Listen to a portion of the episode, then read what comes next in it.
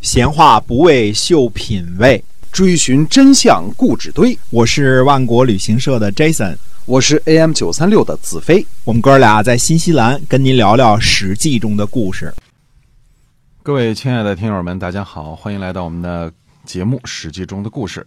我们上一期呢，跟您啊讲了这个晋阳城的一些个故事。我们今天啊继续书接上文，也希望您能够持续关注我们。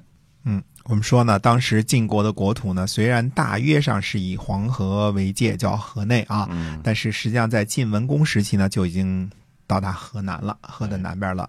比如说温县呐、这些地方呢，都是属于晋国的啊。那么邯郸呢，也是呃属于晋国的。那么驻守在邯郸的呢是赵简子、赵鞅的同族人，呃，赵川的后人啊。以前说过这主啊，这个跟赵盾的这个这个弟弟啊，那么呃是是赵简子的同族人，嗯、我们在这儿再重复一次，赵氏孤儿是捏造的，赵川啊。如果是赵氏整个被灭族，赵川不可能跑，对吧？赵川没有啊，他的后代叫邯郸武啊，还有后来的赵瞻呐、什么这些啊，所以这个赵氏孤儿，这个流传版的赵氏孤儿是捏造的。嗯那么，呃，赵简子呢就对邯郸武说，他说呢，把这个魏国进贡这五百家百姓啊，我要迁去晋阳。邯郸武呢就答应了，嗯，这这这没什么事儿嘛，嗯就给答应了，对吧？嗯没想到回去呢，跟这个呃父兄啊，老爸跟这个兄长一商量呢，父兄觉得不妥。嗯，邯郸武的这个父兄说什么呢？说现在呀，呃，魏国和邯郸很友好，看看啊，嗯和晋国不友好，但是跟邯郸很友好，就是看在这五百家魏国人的面子上。如果把这五百家呢送去了晋阳，那魏国肯定会断绝和邯郸的来往。不如呢，我们去侵犯齐国，引起呢齐国来报复，这样呢就有理由把这五百家百姓呢迁走了。等于说谋定之后就行动吧，就准备呢这个侵犯齐国之后呢，才把这五百家百姓呢送去晋阳。嗯啊，没想到呢，这个事儿呢，赵简子生气了啊，就把邯郸武呢，呃，招去抓了起来，囚禁在晋阳，让他的随从呢都不准带剑进入。啊，邯郸武的家臣呢，射宾呢就不同意，啊，说一定要带剑去看我们家的这个家督啊。这个赵简子呢，就派人呢去给邯郸传话，说这是我私人这个讨伐邯郸武的这个事情，就是私人有惩于邯郸武，说呢我会杀了他，随便你们推举什么人来管理邯郸就行了，这个我会杀了邯郸武的。于是呢，就真的把邯郸武给杀了。这事儿赵简子做的是有一些个，嗯、简单粗暴啊，因为人那边并不是不不要把这五百家送过来，而是要有一点谋略再送过来啊。这个怕这个，嗯、邯郸跟魏国的关系这个不好了，对吧？但是呢，当然。如果我们从这个政治正确的角度来说，你邯郸本来就是晋国的，是赵家的，怎么会跟邯郸这跟跟这个邯郸还跟魏国这个牵扯不断呢？魏国是我们的仇人嘛，对吧？现在已经成了对立面了嘛，对吧？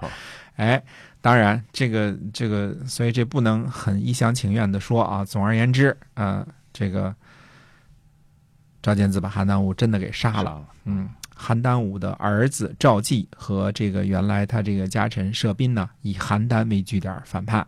公元前呢四百九十七年夏天的六月，晋国的上军司马姬秦围困邯郸。嗯这个姬秦现在是晋军的上军司马啊。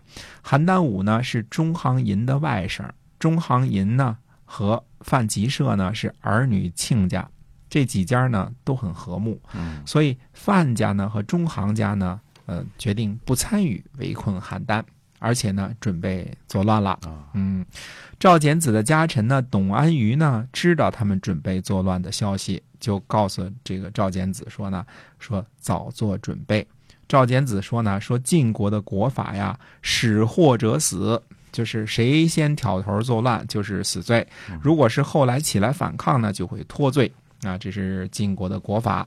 董安于说呢，说那也不能束手待毙呀，与其被人家谋害，不如让我一个人死好了。到时候呢，您就推说不知道，把一切呢都推在我身上。